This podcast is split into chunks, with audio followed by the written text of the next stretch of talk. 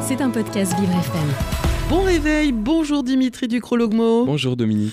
Alors ce matin, on aimerait que cette image du jour soit pacifiste. Alors l'image du jour ce mardi 12 décembre, c'est le prix Nobel de la paix. Alors le 6 octobre, le Nobel de la paix a couronné la militante iranienne Narges Mohammadi, mais c'est dimanche dernier que le prix a été remis à ses enfants puisque la militante est toujours emprisonnée à Téhéran.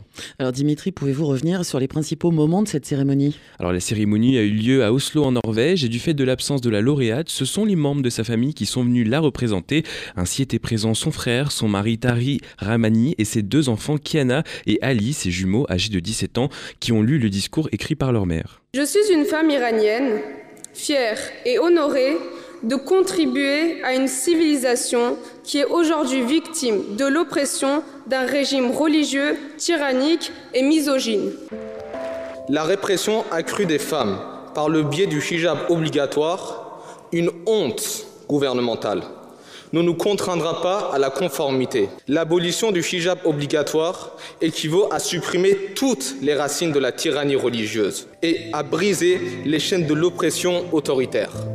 Par ailleurs, Berit Ress Andersen, présidente du comité norvégien du prix Nobel de la paix, a déclaré que le prix de la paix de cette année reconnaît les femmes courageuses en Iran et dans le monde entier qui luttent pour les droits humains fondamentaux et pour mettre fin à la discrimination et à la ségrégation des femmes. En raison de son absence, un fauteuil est resté symboliquement vide, surmonté de son portrait.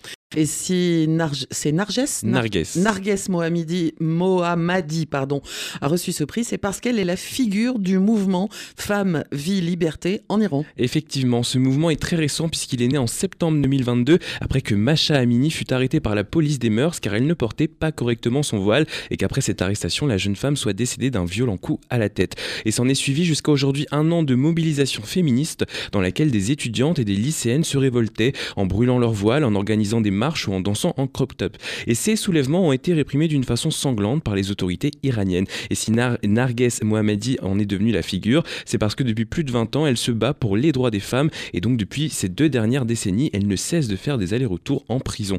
Elle a été arrêtée à 13 reprises, condamnée 5 fois à un total de 31 ans de prison et à 154 coups de fouet. Depuis 2021, elle est incarcérée dans la prison d'Evin à Téhéran.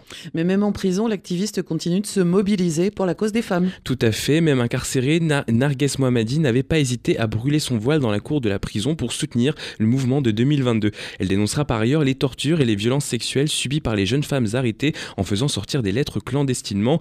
Mais depuis sa nomination au prix Nobel, son état de santé inquiète. Elle souffre de problèmes cardiaques, mais on lui interdit l'accès à l'hôpital car elle ne désire pas porter le voile. Par ailleurs, elle ne peut plus téléphoner librement. Pour se faire entendre, Narges Mohammadi a entamé dimanche 10 décembre une nouvelle grève de la faim. Ce qu'il faut retenir de tout cela, c'est le courage et l'espoir de toute cette famille. La militante n'a pas vu ses enfants depuis 8 ans et ces derniers n'ont pas pu lui parler au téléphone depuis un an et demi. Une image du jour iranienne. Et je crois savoir que ses enfants et son mari vivent en France. Oui. C'est ça. Il parle très bien français, c'est pourquoi le discours était en français. Oui, oui, et d'ailleurs, ça s'est très bien entendu. L'image du jour de Dimitri Ducrologmo est à podcaster sur vivrefm.com et sur toutes les bonnes plateformes. Merci Dimitri. C'était un podcast Vivre FM. Si vous avez apprécié ce programme, n'hésitez pas à vous abonner.